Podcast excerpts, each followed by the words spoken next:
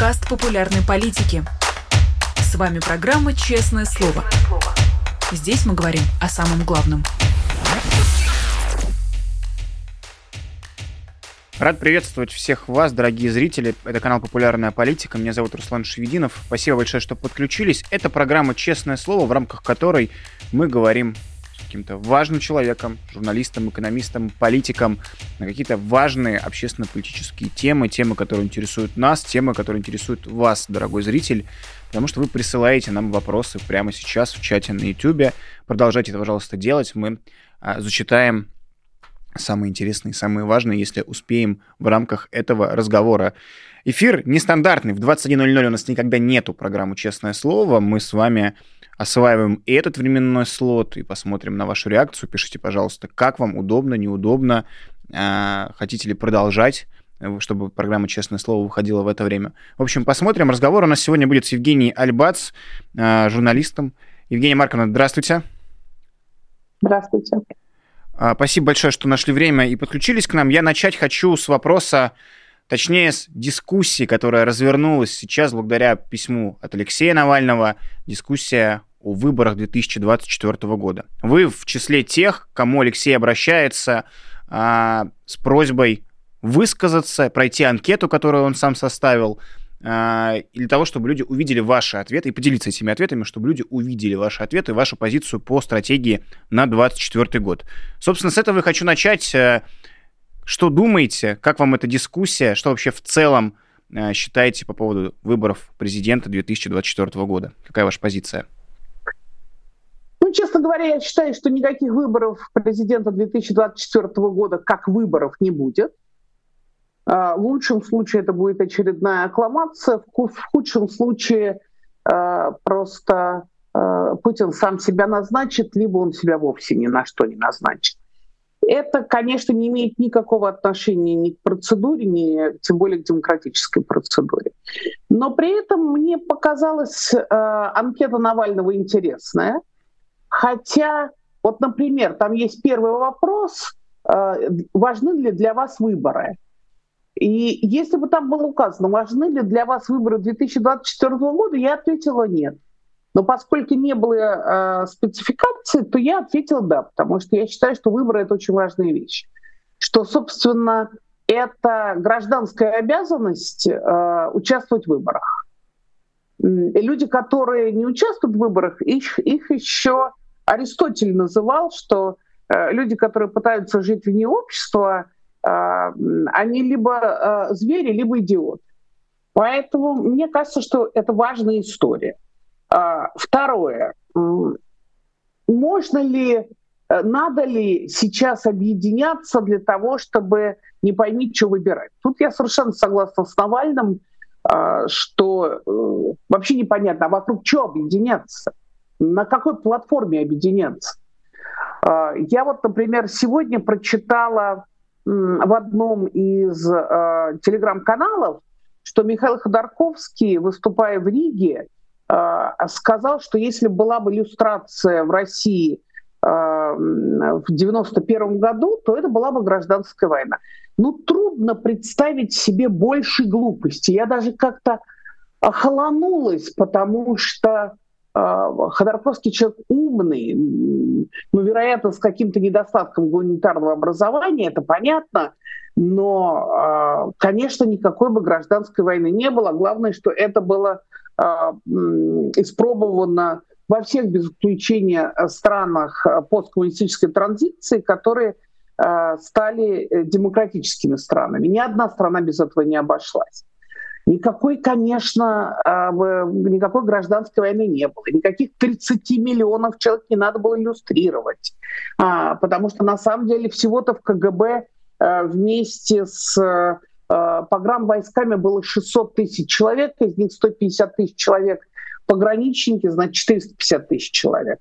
И, но иллюстрация совершенно не предполагает никакого наказания, она предполагает ограничение на избрание в публичный офис.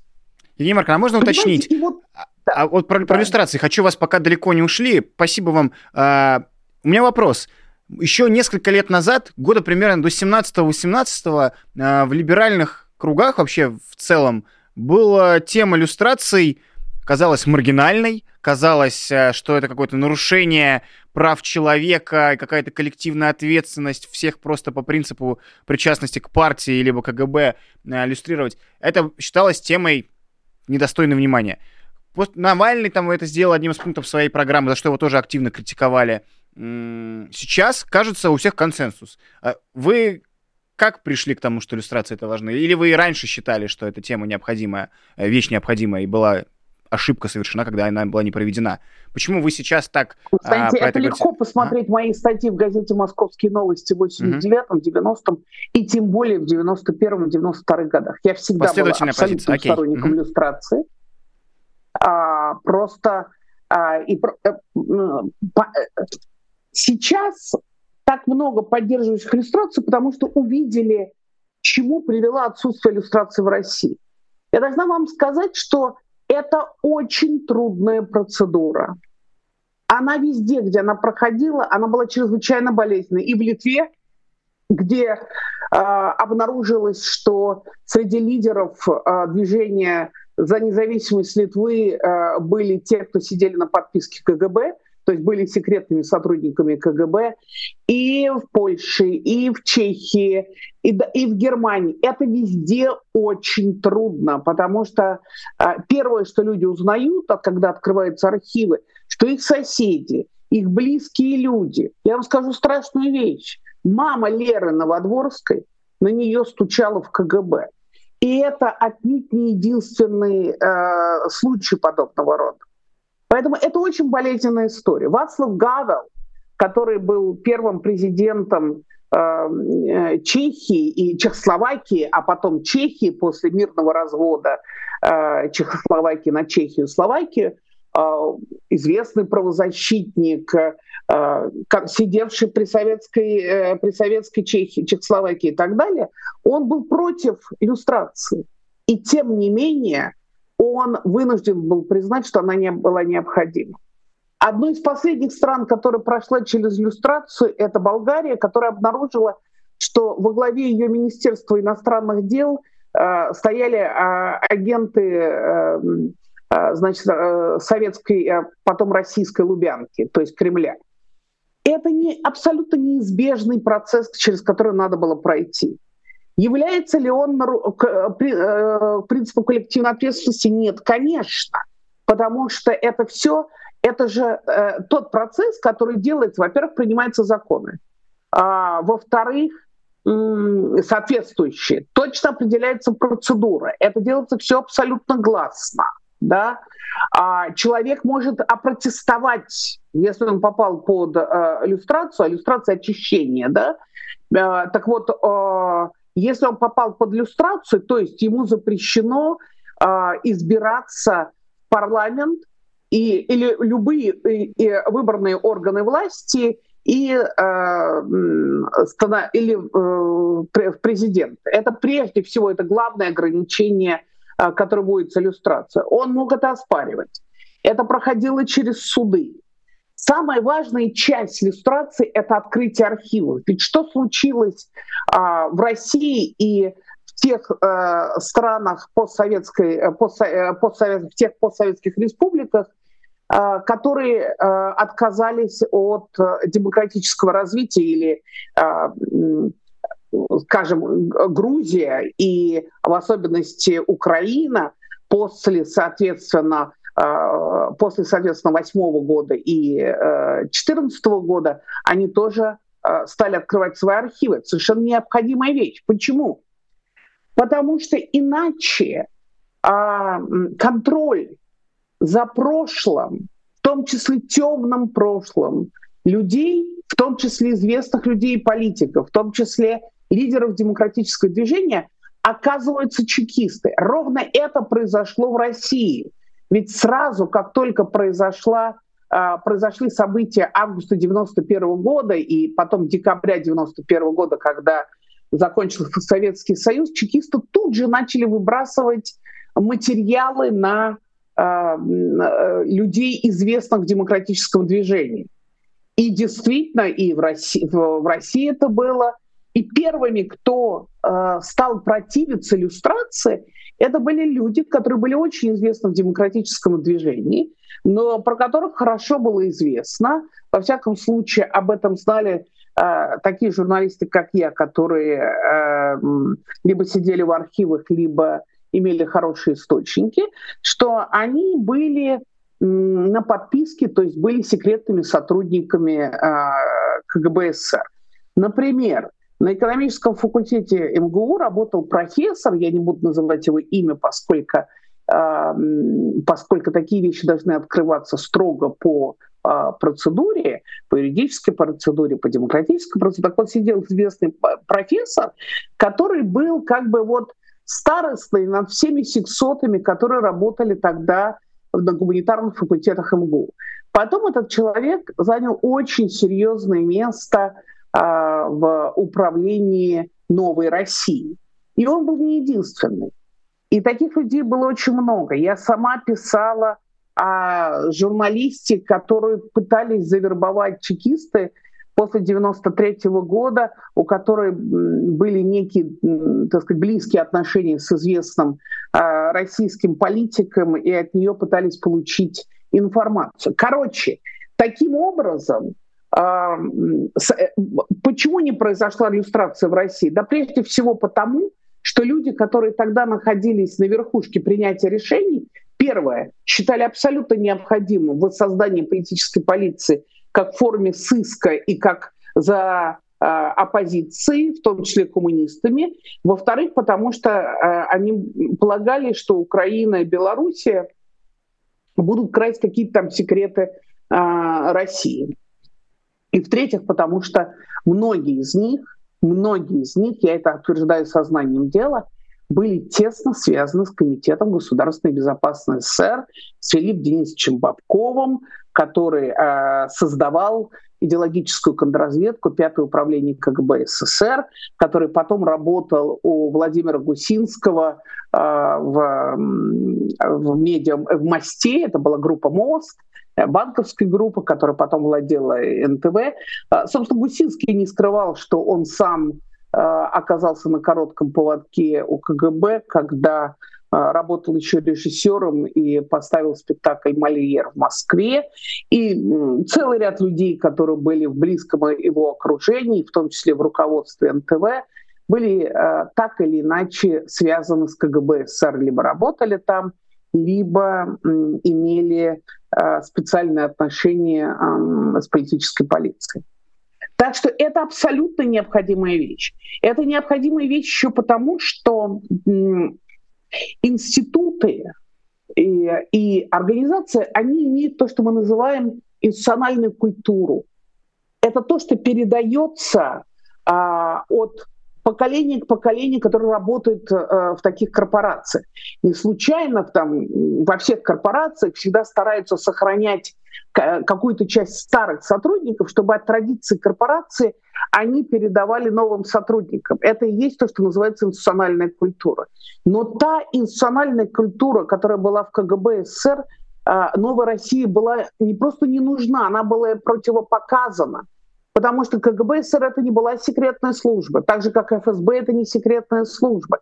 Это политическая полиция, главное отличие которой от, сек- от секретной службы э, в демократической стране заключается в том, что ее главная задача защита э, верхушки, защита э, руководства тоталитарной или авторитарной власти от общества, от народа. Вот это самая главная э, функция политической полиции. Если вы посмотрите э, рапорты э, руководителей КГБ СССР, неважно за какие годы, в, Политбюро ЦК КПСС, которые хранились в особых секретных папках Политбюро ЦК КПСС, самое главное — это сколько они поймали диссидентов, сколько отловили людей, которые распространяли антисоветскую литературу, плюс а, результаты деятельности научно-технической разведки, которые необходимо было для, а, для функционирования советского военно-промышленного комплекса в, в ходе холодной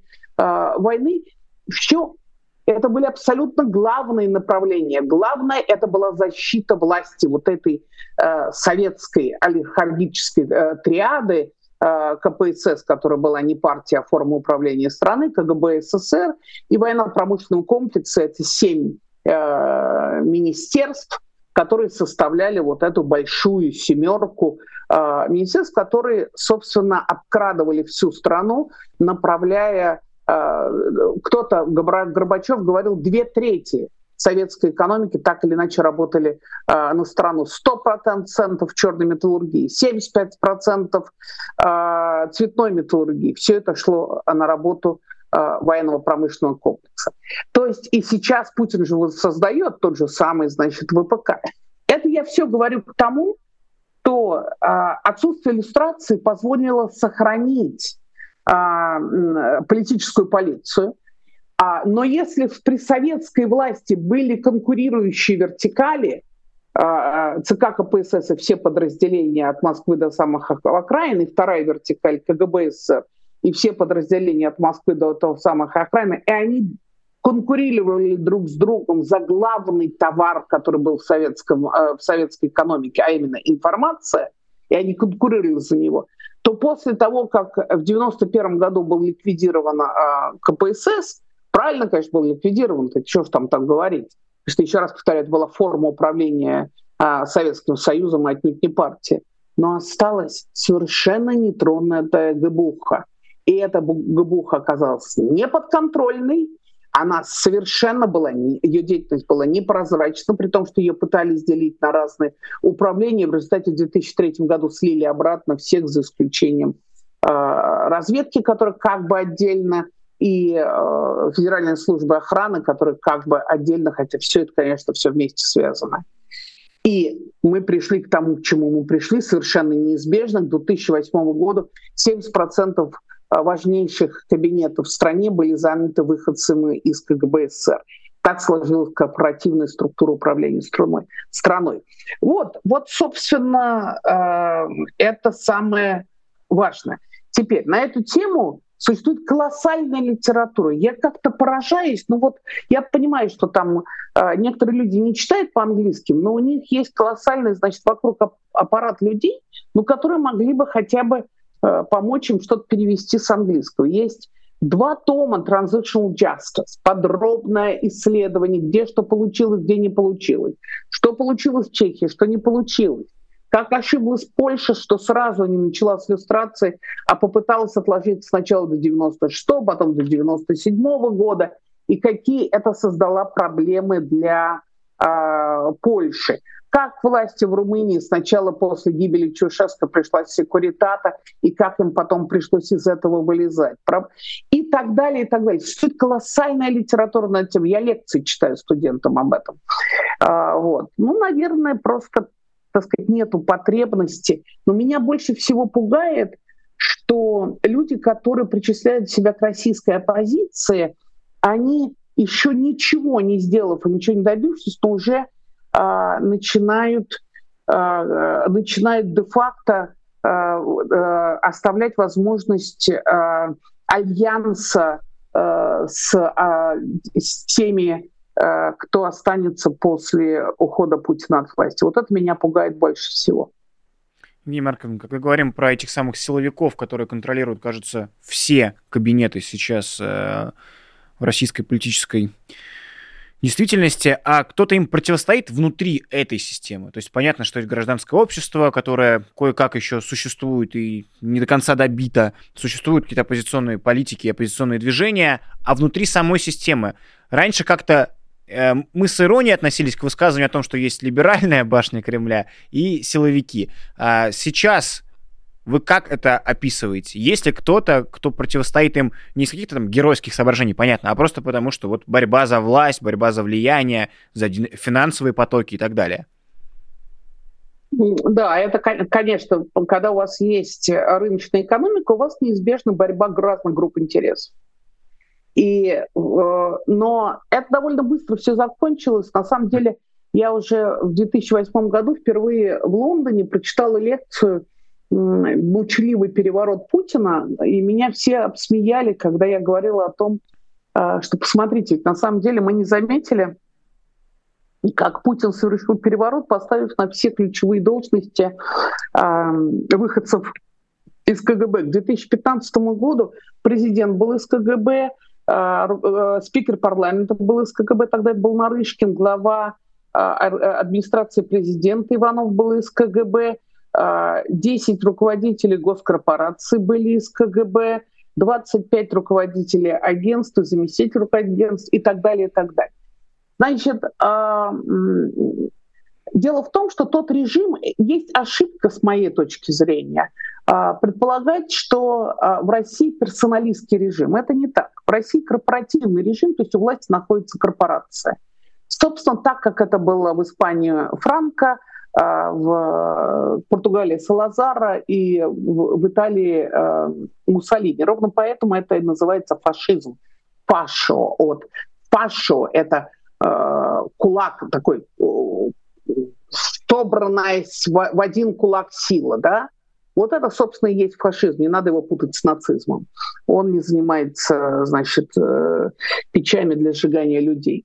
А он прежде всего, конечно же, про бабки, про контроль. Э, этот такого рода режим предполагает отсутствие оппозиции, а, полная, собственно, это вот есть знаменитая фраза Бенита Муссолини, все внутри государства, никто против государства, никто против государства, никто вовне государства. Когда происходит ренационализация экономики, при том, что там могут быть разные э, группы интересов по-прежнему, э, и полный контроль над э, любым альтернативным мнением или любой альтернативной политической силой. А такой режим в политической э, истории называется режим военно-бюрократического авторитаризма. Это альянс между людей в погонах. Э, в Латинской Америке, откуда, собственно, произошел этот термин, это э, люди, выходцы, э, люди из армии. В нашей истории это выходцы из КГБ. Э, это, собственно, коалиция, построена на том, что люди в погонах а, продуцируют, значит, во-первых, они продуцируют имидж силы. Они сами, если нужно, переходят к силовым вариантам, так как мы это бесконечно наблюдаем а, в России, начиная как минимум а, с 2020 года и с изменения Конституции. А, они являются контролерами за основными ресурсами, и они же определяют важнейшие направления внешней и внутренней политики. А есть бюрократы, технократы. Задача э, бюрократов-технократов — это э, делать то, чем занимается Мишустин, Набиулина, Греф и же с ними. Это э, заниматься оперативным управлением экономики э, в каждодневном режиме. Так как при советской власти этим занимался Совет министров СССР и, соответственно, Советы министров Э, республик в каждой из 15 республик. В РСФСР это был, соответственно, Совет министров РСФСР.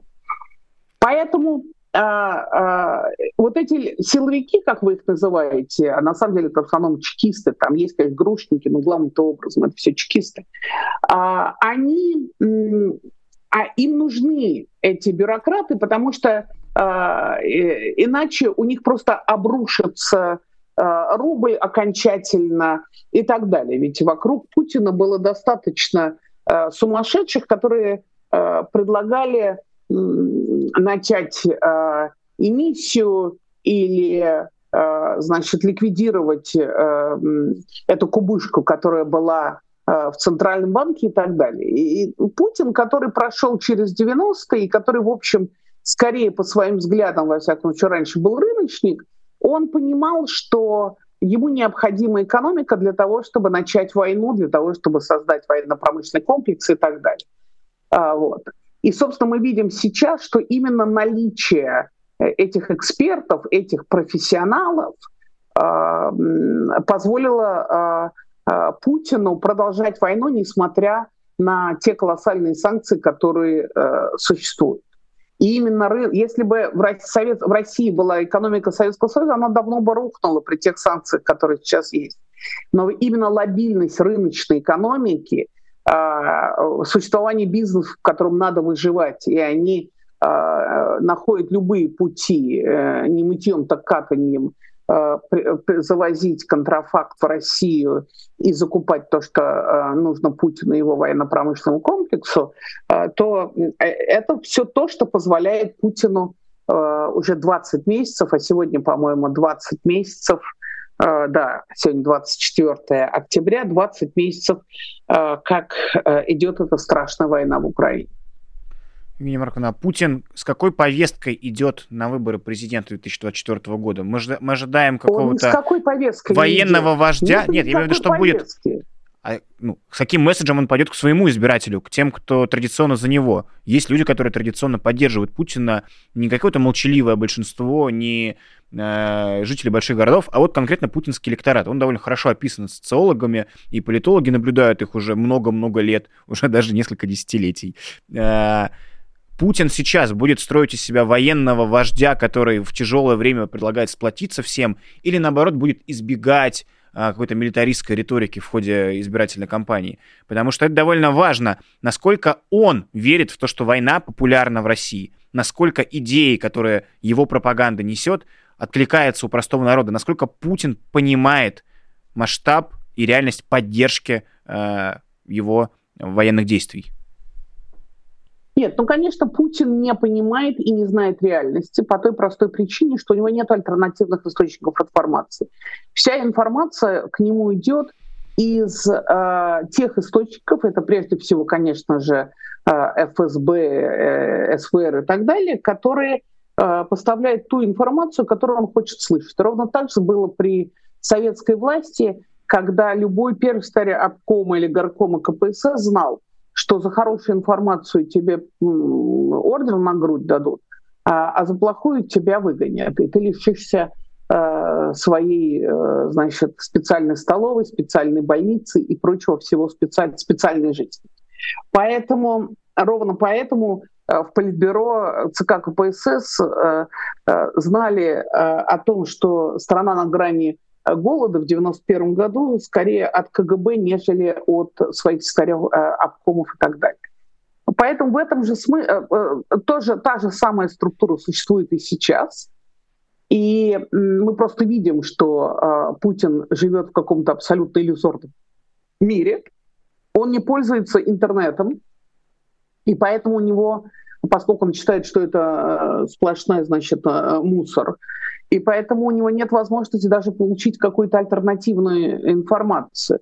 А, вокруг него а, и допускаются к нему люди, которые либо исповедуют его взгляды, либо, как мы помним, как это произошло с Пригожиным, как только даже близкие ему по взглядам и такие же чудовища, как он сам, люди, как Пригожин, начинают говорить э, правду, как это случилось с Пригожиным э, в марте значит, в феврале-марте там, и апреле 2023 года. Как только начинает говорить правду о том, что э, происходит, или о том, что никакого НАТО не было близко, и вторжение в Украину никак не было связано ни с НАТО, ни с чем другим, о чем говорил Пригожин а, в своем одном из э, последнем интервью перед э, военным мятежом. А, так вот, э, как только они появляются, они примерно на этом и заканчиваются. И мы видим, так Пригожин был источником те, альтернативной информации для Путина. Конечно. Они перестают жить. Они перестают либо жить, либо они садятся в тюрьму, либо вдруг они стреляются, как это случилось с целым рядом военачальников, либо они, либо их отстраняют и не допускают больше к телу, как это случилось с тем же самым Суровикиным. Еще раз, только вы не подумайте, это все монстры, это все военные преступники. Но э, это просто говорится, это я к тому, что Путин окружает себя только теми людьми, э, и вокруг его окружения только те люди, которые, которые готовы ему говорить то, что он хочет услышать. Не случайно, а, например, вот был Алексей Кудрин, который возглавлял счетную палату Российской Федерации. А, как э, аудитор он обязан был э, поставлять информацию, в том числе о ситуации с расходованием средств и а, в политической полиции, в Министерстве обороны и так далее. Потом эту информацию, все эти репорты стали засекречивать, а потом она стала ложиться только на стол Путина. Но он перестал быть главой счетной палаты, потому что никому не нужно, чтобы был источник хоть в какой-то степени альтернативной информации. Мы не знаем, допущено ли для до э, Путина, Грефа и Набиулина, но раньше Греф э, имел наглость хоть что-то говорить э, Путину. Не знаю, насколько э, делает он это сейчас. Все остальное это те, кто кланяются в полу и вылизывают ему все до глаз. Поэтому никакой альтернативной информации у него, конечно, нет. Это первое. Что касается повестки, я не понимаю. Понимаете, вот вообще говорить о том, что будет, если это произойдет э, значит, весной 2024 года, как о выборах, нельзя. Потому что мы знаем, что выборы — это процедура, а не э, тогда, когда люди уже бросают непосредственно свой бюллетень э, в ящик, что эта процедура предполагает э, соревнования э, людей разных политических взглядов, которые предлагают Э, избирателям разные корзинки политических товаров, и для этого у них должен быть э, доступ э, к, к, масс, к средствам массовой информации. Они должны дебатировать, чтобы зрители видели или слушатели или читатели видели разницу этих политических товаров и принимать осознанное решение на основе знаний. Люди, которые голосуют за Путина, голосуют по принципу «Путин лучше знает». Основной электорат Путина — это женщины 60-65 плюс. А, в какое-то время за него голосовали в, первой половине двухтысячных и э, бизнесмены, и э, люди более младших возрастов, пока все было у них хорошо, и можно было э, получать дешевые деньги на Западе и э, делать бизнес в России. Вряд ли э, эти люди Э, сейчас, если только не под домом пистолета, составляет электорат э, Путина. Но опять это совершенно не важно, потому что это не является выборами. Угу. Марко, тогда можно я переведу разговор в несколько иную плоскость от обсуждений выборов а, и обсуждения темы важной, а, ну, про которую мы много сегодня уже говорили, про иллюстрации, про силовиков, про ФСБшников, про чекистов. Хочется поговорить с вами еще на такую большую тему, как а, средства массовой информации, как СМИ российские. На фоне очередного скандала сейчас дискуссия большая ведется и в журналистском сообществе, и волей-неволей подключаются читатели, которые огромная аудитория «Медузы», огромная аудитория агентства, проекта, ФБК. Все сейчас спорят, дискутируют по фильму, который был опубликован в «Медузе», э, фильм «Амурских волн» про Романа Абрамовича, про одного из ключевых и, наверное, самого известного российского олигарха в мире, э, человек, который много вкладывал в культуру, в пиар-продвижение, работал над своим имиджем на Западе активно. И вот выходит фильм, в котором рассказывается его биография, и опускаются детали, которые, скажем так, невыгодны для романа Аркадьевича Абрамовича. Не рассказывается ни про взятку, э, ни, двор, ни про дворец Путина, который он спонсировал, ни про яхту Олимпия, которая была подарена Путину. То есть упускаются многие факты, важные факты биографии Романа Абрамовича. И не рассказывается, что, например, до 2019 года контролировал Первый канал. И, в общем, много таких упущений. А, хочу вас спросить, смотрели ли вы этот фильм или нет, но увидел перед самым эфиром, что вы написали твит, прямо перед самым эфиром. Так что вопрос снимаю. Фильм смотрели. А, вернее, про фильм знаете. Что вы про все это думаете? А, какую сторону вы занимаете в этой дискуссии? Насколько уместна позиция, что это журналист так видит, он не хочет рассказывать про это, он хочет рассказывать про мецената э, и счастливого еврейского мальчика Романа Абрамовича. К, где тут правда? Как вы это видите, как человек, который давно занимается журналистской профессией, человек, который имеет мнение по многим вопросам и про этичность, и про неэтичность, и про использование, и про неиспользование каких-то материалов. Как вы думаете, что вы думаете про этот фильм и про скандал, который вокруг него происходит? Я не занимаю никакую сторону, я не знаю про стороны, но я посмо- э, посмотрела фильм и, честно говоря, была несколько поражена. Потому что если бы этот фильм вышел бы в 98 году, ну, я понимала бы. Все-таки довольно мало что было известно про э, Романа Абрамовича, даже не в нем, не, дело не в нем самом личном. Роман Абрамович — это институт. И он играл э, колоссальную роль в приходе Путина к власти и в том, что самое главное, в том, что э, чтобы Путин э, устоялся в кремлевском кресле. Я впервые увидела Романа Абрамовича, э, по-моему, это был где-то в районе 97 -го года.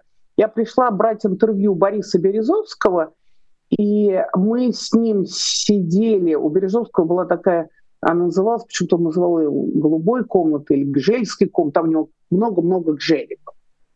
И э, мы занимались совершенно противоположные с Березовским позиции по, в отношении российской политики. Он уничтожал тогда э, правительство реформ. Вот. И э, я у него брала интервью, я пыталась понять его мотивы, потому что я построила вероятностную схему, ему и показала, что он проигрывает в альянсе с, с, любым, с любыми силами, кроме реформаторов. Это было очень просто на самом деле сделать. Он мне тогда сказал, а я знала, что Березовский э, когда-то занимался теорией вероятности, у него был э, хороший преподаватель, и Березовский мне сказал, он вообще математика, и он мне сказал тогда, знаешь, мне мой учитель когда-то говорил, построй вероятную схему и сделай наоборот. Ну и, в общем, дальше было не особенно интересно, но что было интересно? Какой-то момент Березовский э, позвонил в колокольчик, и тут вот из, э, значит, второй из двери в, в углу комнаты э, появился молодой человек в довольно дешевом сером костюме, который просто вот на полусогнута, значит, круглая такая спина, как у официанта. Я даже подумала, что это официант вошел.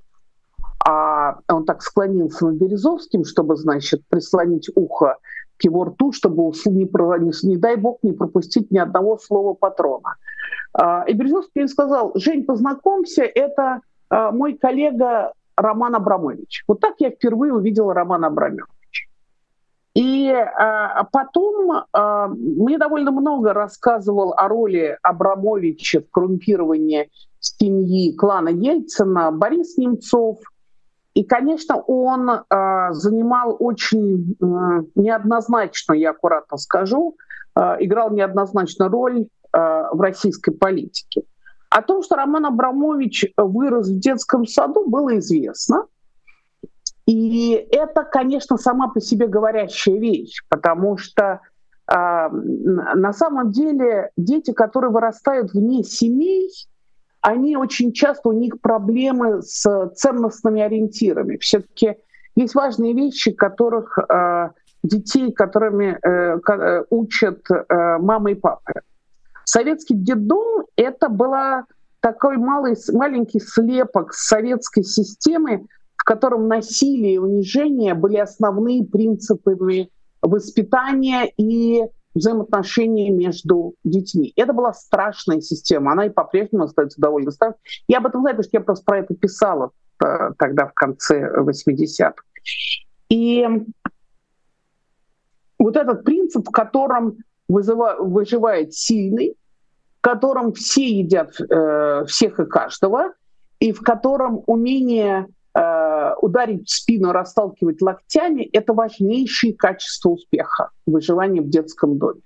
Вот это, мне кажется, те ценности, которые э, во многом, так сказать, стали, были восприняты э, Романом Абрамовичем, как мне кажется, хотя э, это, конечно, мои спекуляции. Э, дальше, что касается участия Э, э, Романа Абрамовича в дальнейшей, так сказать, э, в судьбе Владимира Путина, он не принимал участие, он не принимал решение о выборе Путина, но он был один из тех, кто, кто собственно, находился вот близко в сфере принятия решений. И если Березовский в какой-то момент понял весь кошмар этого выбора – и говорил о том, что и, и даже отказался от того, что он принимал в этом участие, то э, Роман Абрамович, э, Роман Абрамович никогда об этом не говорил, но было известно, что он стоял очень близко, поскольку он был основным карманом клана семьи Ельцина. А, наконец, я э, очень долго и очень подробно и много разговаривала с Сергеем Колесниковым, я, я писала материал чисто конкретный кандидат о бизнесах Путина, о том, как вокруг него формировалась, значит, эта группа озера, от той иерархии, которая составлялась. Я первый писал, написал о том, что они его называли Михаилом Ивановичем, а, а там Тимченко, по-моему, у него кликуха была гнида. Гангрена. Ну, в общем, совершенно Гангрена. Такая... А? Гангрена. Гангрена, да. Гангрена, да. Вот, собственно, э, я непосредственно делала этот материал, и я прочитала очень много документов, и мы в New Times публиковали даже э, на сайте были выложены аудиоматериалы. И, собственно, Скалесников утверждал, абсолютно, значит, он утверждал и приводил доказательства того, что э, Абрамович был основным посредником между э, олигархами, между богатыми людьми и Путиным, что он же предложил Путину откат в 30%, или Путин от него потребовал, я, знаете, свечку не держала. Но, во всяком случае, Колесников утверждал, что именно Абрамович организовал схему, э, при которой от каждой сделки Путин или путинское окружение или окружение Михаила Ивановича а, получало 30% откат. Другими словами, он был абсолютно ключевой человек в выстраивании тех коррупционных цепочек, которые легли в основу э, режима э, Путина. Вся история с покупкой Сибнефти за две с половиной копейки, э, я тоже под... я об этом писала, я э, Э, знаю эту историю и э, от Березовского, и от его, э, значит, соперников, а потом продажа российскому же государству, там, аффилированной с государством компании Стебнефти, если мне память не изменяет, за фантастически 13 миллиардов долларов, это, конечно, была плата Абрамовичу за молчание и за, за помощь э, в первых двух э, сроках Путина. Потом его несколько отдалили, как всегда был. Короче, вот то, что э, в этом фильме не оказалось ничего этого, я даже, знаете, я даже как-то не поняла. Я подумала, Странно, что «Медуза», я не знала, что э, «Медуза» продюсировала, я не знаю, действительно ли «Медуза» продюсировала этот фильм. Да, там Кто указано напис... генеральным продюсером Иван Колпаков и Галина Тимченко, они, собственно, и не отрицают, да. Ну, это, конечно, кошмарный ужас, но э, я просто хочу думать, что у них просто не хватило, не было времени посмотреть то, что они спродюсировали. Может быть, они э, подняли деньги, ведь это основная задача продюсеров поднимать деньги. Mm. Э, я не знаю, как это все могло произойти. Но я не могу себе представить, э, что Тимченко с Колпаковым, э, особенно, конечно, Галя Тимченко, человек безумно профессиональный, что они не знают э, всей этой истории с Абрамовичем. То, что на Абрамовича, Абрамовича работают серьезные пиар-компании и европейские, и американские и так далее, которые занимаются отбеливанием его имиджа, известно – был колоссальный скандал э, с тем, что Абрамович купил себе э, гражданство Португалии для того, чтобы иметь гражданство Евросоюза. Э, как-то вот там он купил несколько раввинов, которые дали бумажку, что он на самом деле не ашкеназийский еврей, а значит вот э, из, из тех сефарских евреев, которые были когда-то э, в Португалии, после чего Португалия вообще закрыла выдачу гражданства для евреев, которые, возможно, когда-то э, э, значит, в 16-17 веке э, высылались, убивались и высылались из Португалии. Так что об этом очень подробный был материал здесь, в Соединенных Штатах Америки, в очень известном журнале Vanity Fair – который много пишет о различных э, политических игроках и бизнес-игроках. Короче, э, вот это мне, я просто когда это прослушал, ну я, я просто подумала, э, что это просто такая некачественная работа, и молодая девочка, которая это делала, вот, наверное, просто не знала, где копать или не знала, чего почитать и как это сделать. Я, в отличие от Маши Певчих, я не склонна подозревать сразу, что это какой-то, э, как она написала, партнерский материал, то есть заказуха, говоря а, простым и обыденным языком. Но когда я прочитала, что это амурские волны, вот тут меня, я немножко напряглась, потому что в та же «Медуза» а, публиковала большое расследование Светы э, Рейтер, Светлана Рейтер, о том, что амурские волны а, получали деньги от российского государства. Причем получали деньги от российского государства, насколько я понимаю, в том числе после начала войны. Да, 21 год. И э, вот это меня немножечко как-то напрягло. Ну там вообще в целом есть немножко абсурдная ситуация. Э, а компания, которая давала эти деньги Амурским волнам, это компания Гориславского, человека, который стоял за разгромом, ну, вернее, был одним из тех, кто участвовал в разгроме Ленты.ру, э, Тимченко, Колпакова и прекрасной команды, которая впоследствии стала «Медузой». Э, то есть тут вообще какая-то история не очень хорошая с этими амурскими волнами, хотя Фильм про Новодворскую, про Михалкову все отмечают как хорошие работы, а с Абрамовичем что-то не получилось. При этом за неделю до выхода этого фильма... Фильм про Новодворскую очень плохой. О, Это не просто мнения. плохой. Вот опять, это фильм, который сделан чрезвычайно однобоко. Это фильм, в котором из Новодворской сделали э, мученика. Из Новодворской э, сделали страдалицу. Тогда как Лера, она же работала в газете, э, в журнале New Times, э, э, и, собственно, я ее хранила, поэтому она работала все время существования до своей смерти. С, первого номера и до последнего, и до своей смерти она писала в каждый, без исключения, номер New Times. Поэтому Лера была борцом. Лера была человеком, который сопротивлялся. Это очень важно. Лера была сопротивленец а из нее сделали чуть тронутую мишком мученицу, понимаете? И я писала об этом в Фейсбуке, я была совершенно возмущена этим фильмом. А, в общем, ну, э, э, в конце концов, а, э, в конце концов, это уже не так важно. А, то есть важно, для, понимаете, для, для нас, для тех, кто работал вместе с Лерой, вместе с, с Лерой и для меня э, вот эта, эта чудовищная смерть Леры, ее э, жизнь, ее психушки, через которые она прошла, и вот это вот, понимаете, пример а, и, вот этого героического абсолютно сопротивления советской системы. Советская система ломала почти всех. Меньше у меня не, э, пальцев меньше на руке, кого она не сломала. Их можно всех перечислять. Ковалев, Рогинский, Новодворская, э, Сахарова, Сахаров, Боннер. Понимаете, она абсолютное большинство людей она ломала совершенно страшным образом.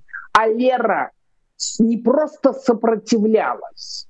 Лера вышла вот этим, вот этим победителем из этой схватки ценой личного счастья, женского счастья. И тем не менее, она, она же фантастически была и колумнист, и провидец, и как она писала, как она четко все понимала и с Путиным и так далее. В общем... Евгений Марковна, если я правильно вас понял, э, поправьте меня, пожалуйста. Вы считаете, что работа про Абрамовича, в частности, там, Новодворск, это просто предыдущий эпизод, история с, с Абрамовичем, это скорее непрофессионализм. То есть э, вы допускаете, что это просто да. непрофессиональная Я работа считаю, амурских что волн. Амурские волны mm. просто очень непрофессиональная компания. И понимаете, к сожалению, вот э, Уржанов ведь был когда-то неплохим журналистом, но, к сожалению, опыт работы э, в НТВ уже времен Кулистикова и, э, и всей остальной этой швали э, э, сожалению, наложил отпечаток. Понимаете, вот это легкое обращение с фактурой, это любовь, значит, к жареным фактам и к, чему-нибудь, что пробьет слезу, э, супротив э, реальности. Это э, привычка не слишком проверять. Это привычка отбирать то, что будет работать на эмоцию, нежели чем на, эм, на головной мозг. Это к сожалению, это вот эта вся, э, вся э, выучка э, НТВ э, после того, как э, э, НТВ э, было по факту конфисковано, а, а люди, которые там работали, многие потеряли работу. Это, к сожалению, вот, понимаете, оттуда же эти песни о главном, э, вот это же, понимаете, вот это абсолютное неумение видеть э, чуть-чуть шире, это совершеннейшая зависимость э, от тех, кто платит. Ой, Видимо, а какие да, должны быть я последствия? Считаю, что то, я... что делает ага. Амурские волны, это просто очень непрофессиональная работа. А, я понимаю, в политике, когда кто-то совершает какие-то вещи, не соответствует непрофессионализм и все такое, какие последствия у этого? В журналистике как это работает? Э, что... Репутация. Самое Просто важное, все... в журналистике mm-hmm. ничего важнее репутации нет.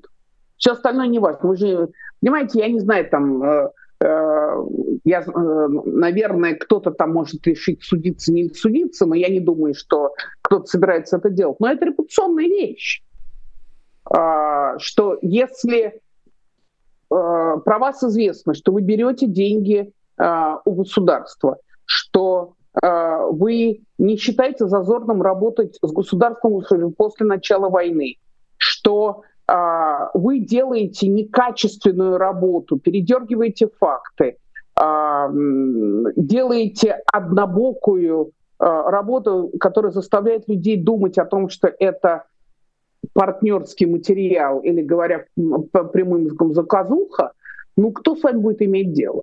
Ну не будут с вами иметь дело. Это репутационная вещь. Угу. Мне так кажется.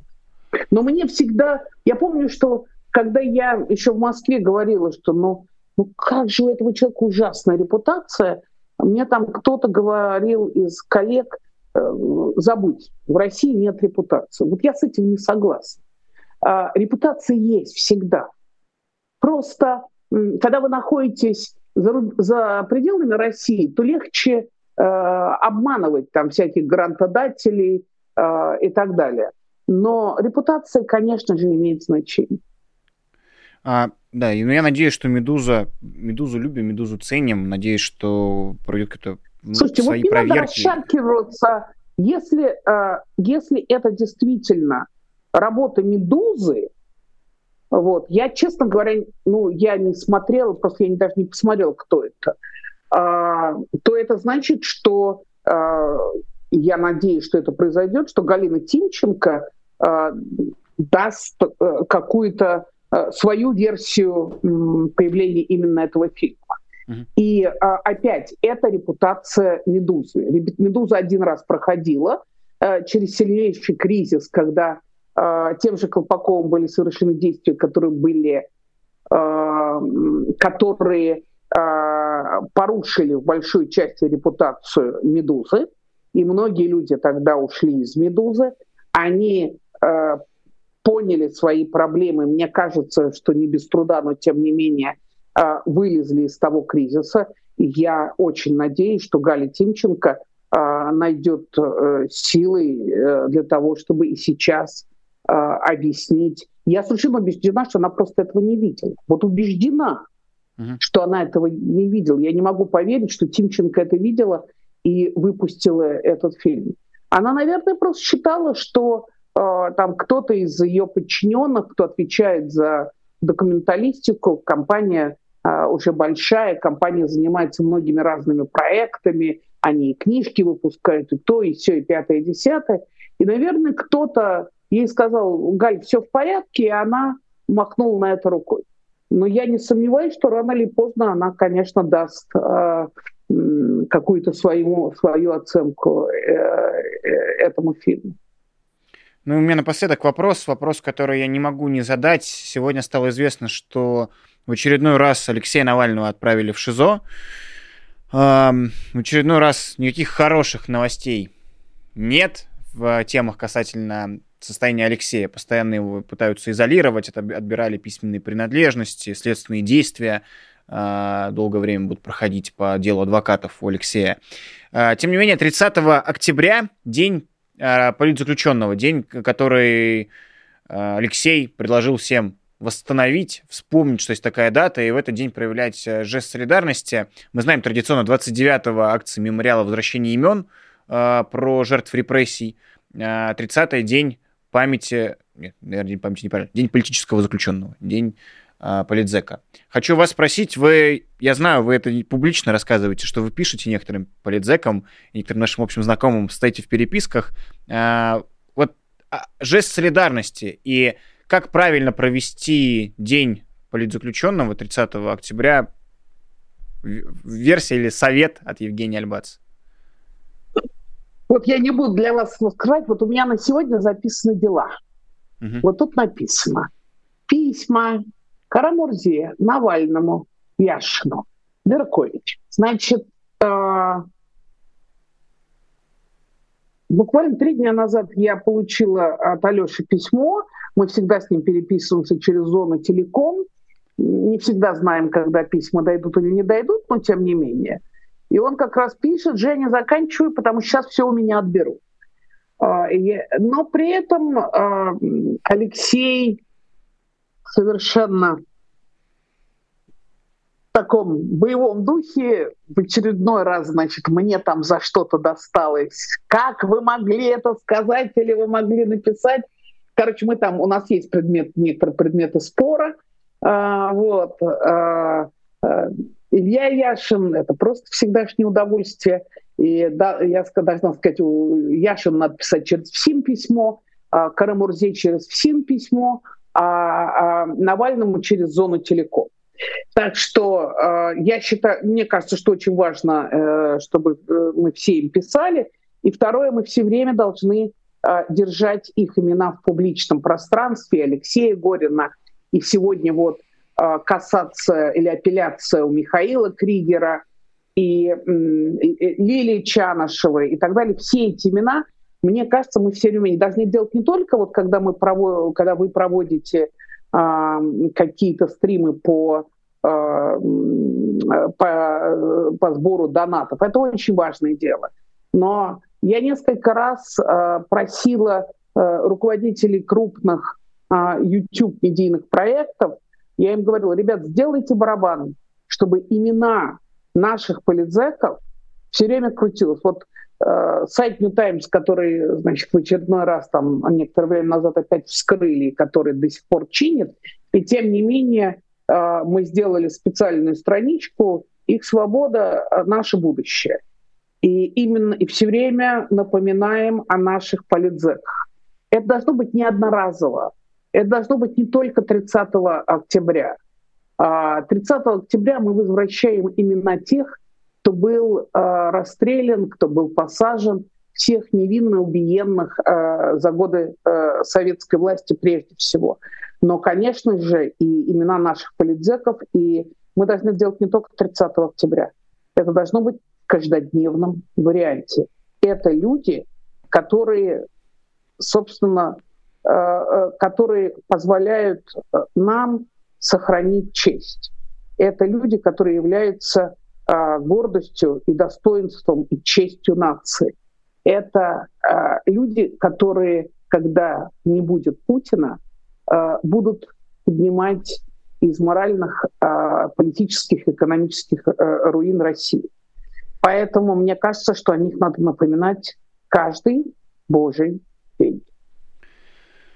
Только присоединяюсь к вашему призыву. Напоминайте, говорите, думайте про политзаключенных каждый божий день. Евгения Альбац, журналист, главный редактор New Times. Подписывайтесь на YouTube-канал Евгении Марковны. Не пропускайте ее эфиров. Спасибо вам большое, Евгения Марковна. Друзья, это программа «Честное слово». Мы подходим к концу. Вот мы сейчас говорили про политзаключенных, про то, как им написать. Мы сделали телеграм-бота, который просто облегчает а, возможность найти вариант написать политзеку. Вы заходите в телеграм-бот, вам выпадает не... Главное, то есть Алексей, э, Володя Кармурза, Э, Илья Яшин, это все это политзеки, про которых все знают. Про них нужно помнить, это нужно требовать их освобождения. Но огромное количество политзеков, которым не пишут, про которые не говорят, которые обделены общественным вниманием, э, а это важно. Поэтому заходите в Telegram-бота, который вы видите на своих экранах. В описании мы ссылку тоже прикрепим. Там в два клика можно перейти на уже саму форму написания письма по Лидзаку и отправить э, через зону телеком или в СИН письмо, в зависимости от колонии, где он находится. Эта штука очень важная. Не только 30 октября надо это делать, а делать это нужно более-менее регулярно. Не знаете, что писать? Пишите, рассказывайте свои новости, что у вас происходит в жизни. Когда Политзек в тюрьме читает новости, он уже не в тюрьме, а когда читает ваши письма. Вот Олег Навальный это много раз повторял, а, что когда тебя выводят, когда тебе приносят письма, ты как будто оказываешься на свободе на какой-то промежуток времени, пока читаешь эти письма. Поэтому, пожалуйста, пишите. Ну а наш эфир подходит к концу. Лайк, пожалуйста, поставьте. Это был экспериментальный выпуск программы «Честное слово» в 21.00 в прямом эфире. Кто посмотрит нас в записи, вы, пожалуйста, напишите в комментариях, удобно ли вам в 9 вечера будет смотреть. Может быть, мы и этот слот займем на YouTube какой-нибудь классной программой. А, Но ну, и напомню по традиции, что выпуски «Честного слова» проходят благодаря патронам этой программы, люди, люди, которые конкретно эту передачу выбирают спонсировать. И каждый месяц с их карты списывается сумма, которую они выбрали на сайте patreon.com slash популярная политика в разделе «Честное слово». Ники этих людей сейчас пробегут по экрану. Это люди, которым я говорю огромное спасибо. Завтра в 11.00 будет эфир с Ильей Новиковым и Дмитрием Низовцевым. Потому что вот есть люди, которые это поддерживают. Потом в 17.00 эфир Нинора Севашвили и Сергея Гуриева тоже потому, что вы это своим рублем длинным поддержали. Спасибо вам за это большое. Будем дальше работать. Надеемся на вашу поддержку. А, меня зовут Руслан Шевединов, канал «Популярная политика». Спасибо за просмотр. Доброй ночи. Всем пока.